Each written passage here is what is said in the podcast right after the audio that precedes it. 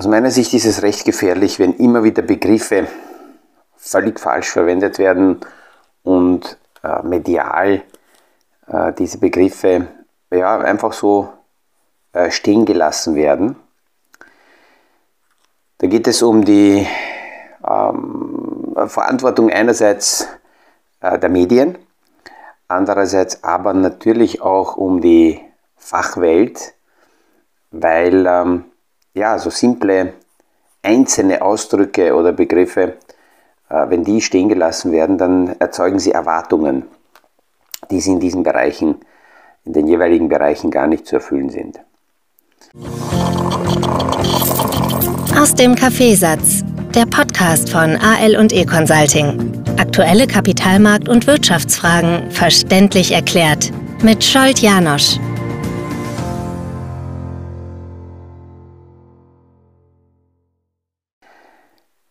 Die Themen, äh, diese, diese Gedanken oder diese Themen äh, greife ich heute auf, obwohl sie im ersten Moment nichts mit dem Kapitalmarkt zu tun haben, dann aber doch. Wir haben letzte Woche über äh, JetGTP und künstliche Intelligenz gesprochen. Davor haben wir über die Entwicklungen in der Kryptowelt mal gesprochen. Und die, die der Auslöser war eine, eine Studie, äh, die mir äh, wieder mal in die Hand gefallen ist und Clement Joachim, der mit seinem Clement On Investment sehr, sehr gute Themen aufgreift. Und deswegen baue ich das heute auch ein. Vorab in eigener Sache noch, diese Woche haben wir noch Zeit für die für Nominierungen bei diesem Ö3 Podcast Award. Egal, was diese Woche noch dazu kommt, ich möchte mich bei allen bedanken, die bis jetzt schon Nominierungen abgegeben haben. Ich habe selbst mit diesem Zuspruch oder mit diesen Rückmeldungen nicht gerechnet und habe äh, zwischendurch auch so ein paar Rückmeldungen bekommen, dass äh, selbst äh, die Juryrunde von, von Ö3 positiv überrascht war. Schauen wir mal, was bis Ende der Woche noch zusammenkommt und was dann nach der Auswertung ähm, ja, an, an, Informationen rauskommt und wie, wie das Ergebnis sein wird. Es sind zwei Begriffe, die von den Medien aus meiner Sicht ähm, völlig falsch verwendet werden und das auch so stehen gelassen wird. Aktuell ist es die künstliche Intelligenz, die KI-Systeme, die Diskussion um ChatGPT herum. Wenn wir aber wirklich näher uns diese Systeme anschauen und auch äh, mit Fachleuten plaudern, dann stellen wir fest, dass diese Computerprogramme zwar sehr schnell sind, sie mit sehr, sehr vielen Daten gefüttert werden. Teilweise wissen wir gar nicht, woher die Daten sind.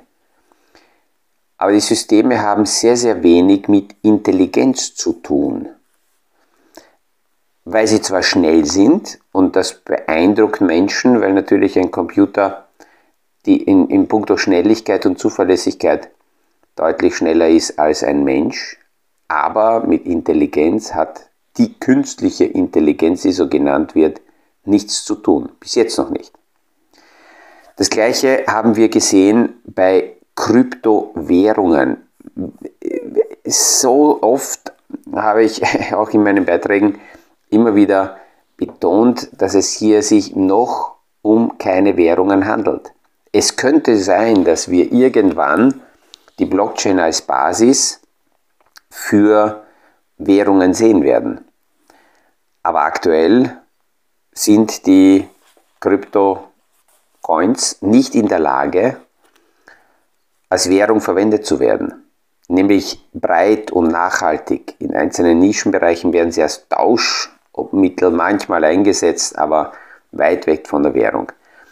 Und warum ich diese Themen aufgreife, weil eine Studie zum, ähm, zur medialen Entwicklung und zur Meinungsfreiheit, dass man also frei sein muss, seine Meinung so zu äußern, wie man das gerade glaubt oder empfindet, Äh, diese Studie ist im Zusammenhang mit, dem, mit einem wesentlichen Jahrestag aufgetaucht.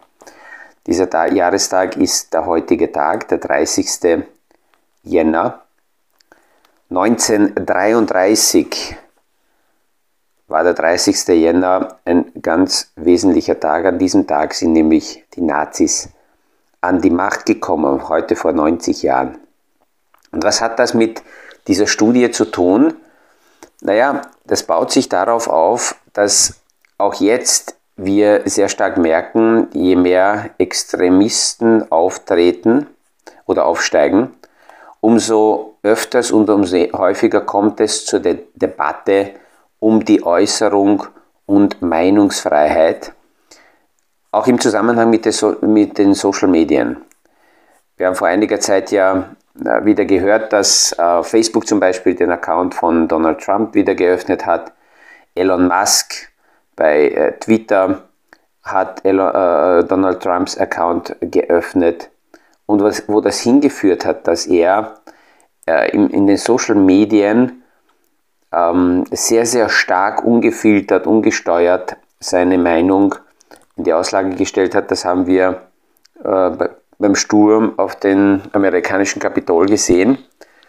Und die Studie, die ich äh, also da in die Hand bekommen habe, beleuchtet gar nicht die aktuelle ähm, äh, Diskussion um Meinungsfreiheitsabsolutismus, sondern geht auf die Vergangenheit ein und, und beleuchtet, was ist vor Jahrzehnten, also vor mehr, also vor 100 Jahren passiert in der breiten Kommunikation. Und damals gab es noch keine heute bekannten Social-Media-Plattformen, aber das Radio ist damals stark aufgekommen und man hat sich angeschaut, wie die Themen, die damals ausgestrahlt wurden, äh, wer die bestimmt hat, wer äh, die Themen äh, gesteuert hat. Parallel zu dieser Themensteuerung kommt jetzt eben die ähm, KI-Diskussion zusätzlich noch auf, wo äh, derzeit sehr viele fasziniert Fragen stellen und dann auf die Antwort aus diesem Computersystem warten. Und sehr oft stellen wir fest, dass hier ähm, die, die Antworten einfach nur nachgeplapperte Textvorlagen sind, die in vielen Fällen, wenn man näher hinschaut, gar keinen Zusammenhang gegeben. Und das Gefährliche ist, wenn man die völlig unreflektiert einfach nur so äh, übernimmt. In dieser Diskussion um die Meinung und Äußerungsfreiheit äh, treffen sich jetzt auch äh, aus meiner Sicht kritische Allianzen wie eben Tech-Optimisten äh, wieder, wieder und KI-Finanzierer wie Elon Musk oder Zuckerberg äh, von Facebook. Dann kommen irgendwelche Comedians dazu, Schriftsteller, Rechtsextremisten, die damit neue Plattformen finden und ähm, gehen damit raus, dass sie halt das Recht hätten, alles zu äußern, alles zu schreiben. Hinter der Hand wird zwar immer wieder die Gefahr von Desinformationen zwar anerkannt und sie meinen auch, dass ja mit Hassreden zum Beispiel die Meinung der Menschen ähm, in, in eine falsche Richtung gesteuert werden könnte, sind aber dann gleichzeitig der Meinung, dass nur Meinungsfreiheit dazu führen kann, dass die breite Masse ähm, mit Informationen in Balance gehalten werden kann. Das setzt natürlich voraus, und es wäre die Bedingung, dass zumindest genau gleich viel vernünftig denkende und vernünftige Gedankenansätze auch kommuniziert werden, wie eben ähm, teilweise Schwachsinnigkeiten. In den vergangenen Jahren haben sich aber sehr viele ähm, in, in, so eine bequeme Rolle zurückgezogen und haben gesagt, ja, ich, ich äußere mich zu manchen Themen nicht, ich halte mich da zurück, ich möchte ähm, da nicht in die Konfrontation gehen, möchte mich nicht anecken. Und dabei besteht natürlich die Gefahr, dass dann nur noch, wie ich es oft sage, die Lerntöpfe Lärm machen und die, die was zu sagen hätten, äh, die sagen nichts.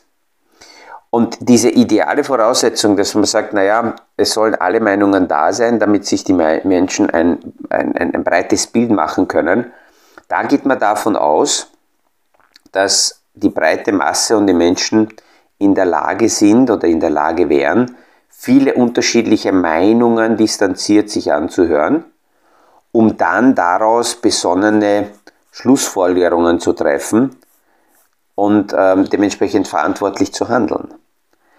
In der Praxis sieht das leider ganz anders aus.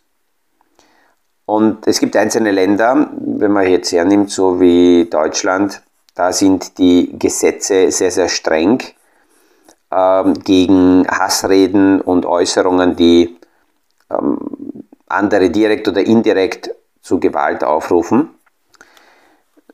Es ist auch begründet, weil äh, speziell Deutschland mit den Nazis gesehen hat, was passieren kann, wenn eben äh, mit der Kommunikation, mit der Rhetorik, mit der sogenannten Meinungsfreiheit die Menschen äh, manipuliert werden. Die Studie, die zeigt, die ist von Ökonomen, von Soziologen, von Historikern zusammengestellt und zeigt, wie die Wirkung des Radios war vor 100 Jahren. Bei Radiosendern werden im Normalfall die Themen von Redakteuren ähm, gesteuert. Und in vielen Fällen war es in der Vergangenheit so, dass die Redakteure der aktuell herrschenden politischen Klasse äh, zu, zugehört haben und, und ähm, von da also die Themen kontrolliert waren. 1928 bis 1930 war eine demokratiefreundliche ähm, Kontrolle in den deutschen Medien.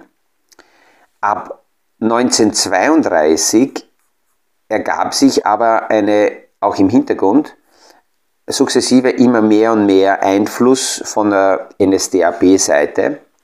Und je stärker die äh, Kontrollen bei den Redakteuren NSDAP angehaucht waren von der Idee her, umso mehr ähm, Nazi-Propaganda sickerte langsam auch in die Medien ein. Und während äh, diese Studie hat auch untersucht, äh, je nachdem, welche Themen vordergründig im, im Radio ausgestrahlt wurden, umso stärker sind dann auch parallel dazu die Stimmanteile der jeweiligen Partei äh, stark an, angestiegen. Zwischen 1928 und 1930 hatten die Nazis noch einen Stimmanteil von ungefähr nur einem Prozent. Sobald aber eben die Nazis in wichtige Positionen auch bei Medien, TV und Radio gekommen sind, umso stärker haben sie ihre Ideen, ihre Ideologien ähm, ausstrahlen können und in nur einigen Monaten sind die Anteile, die Stimmanteile der Nazis auch in der breiten Bevölkerung gestiegen. Es ging diese, diese Überflutung mit Nazi-Propaganda ging so schnell damals, dass hier die breite Masse gar nicht die Möglichkeit hatte, diese Propagandageschichte mit anderen Meinungen ähm, auch, auch, auch zu, zu äh, überprüfen und, und gegenteilige Meinungen auch aufzunehmen sondern ja, da ist man komplett überrollt worden und irgendwann gab es nur noch die Nazi-Propaganda-Seite und alles andere wurde abgedreht. Heute ist es so, dass nicht mehr nur im Radio und Fernsehen, sondern sehr viel, und da ist viel kritischer zu sehen im Social Media, an Informationen, an Meinungen verbreitet wird. Zusätzlich kommen noch Algorithmen dazu, die ähm, Themen vorgeben. Das heißt, wir wissen heute, dass Menschen, die sehr viel sich im Netz bewegen, in den unterschiedlichen Plattformen, dass hinter diesen Plattformen Algorithmen die Themen vorfiltern, die man vorgesetzt kriegt. Und daraus passiert sehr, sehr oft eines, dass die Sichtweise von Menschen, die nur in einem Filtermedium sich bewegen, immer enger und enger wird, weil nur noch jene Themen vorgesetzt werden und die auch noch zusätzlich bestärkt werden von ähm, Manipulation. Wir haben das schon äh, gehört, dass bei den einzelnen Wahlen und im Vorfeld von Wahlen, angefangen vom Brexit, amerikanische Wahlen und auch europäische Wahlen, hier ähm, externe Kräfte äh, die, die Meinungen in eine, bestimm in eine bestimmte Richtung äh, gesteuert haben. Und psychologisch wissen wir, dass aufwiegelnde Inhalte, Hassreden wesentlich mehr Emotionen erzeugen, mehr Engagement erzeugen und somit erreichen solche Themen leider die Menschen deutlich schneller und bewegen eine größere, äh, größere Masse. Ähm, wie, wie, genau wie 1930 äh, gibt es zu, zu manchen Themen leider einerseits zu wenig Gegenmeinungen und es gibt noch etwas, was sehr, sehr gefährlich ist, dass wir als Menschen dem sogenannten illusorischen Wahrheitseffekt sehr schnell ähm, unterliegen. Das weiß man aus der Verhaltensökonomie. Je öfters eine Sache erzählt wird, je öfters eine Sache gehört wird, dann umso wahrscheinlicher ist es, dass diese Sache einfach akzeptiert und auch für wahr hingenommen wird, auch wenn es eine Lüge ist. Und Deswegen denke ich, dass, dass hier sowohl die Medien als auch die Betreiber von äh, Social-Media-Plattformen eine ganz wesentliche Verantwortung haben äh, darüber, äh, also dazu, was hier ausgestrahlt wird, was, was der Masse zur Verfügung gestellt wird. Und all jene, die nicht als leere Töpfe herumlaufen, sondern etwas zu sagen haben. Ja, die sind aufgefordert, sich nicht dahinter zu verstecken, dass sie äh, aus manchen Themen sich raushalten wollen, sondern mit den Gedanken, mit den, mit den Ideen rauszugehen und diese zu kommunizieren. Und auch diese absolute Meinungsfreiheit immer wieder kritisch zu beleuchten weil es sehr schnell dazu führen könnte, dass diese radikale Meinungsfreiheit und Redefreiheit die Demokratie sogar gefährdet. Und das kann sehr, sehr schnell gehen. Ich denke, dass gerade heute, eben an diesem Jahrestag, äh, das Bewusstsein sollte, was herum, äh, wie schnell äh, rundherum passieren kann ich habe das als Kind noch in Siebenbürgen unter Ceausescu erlebt, wie schnell solche Veränderungen, solche radikalen Transformationen passieren können.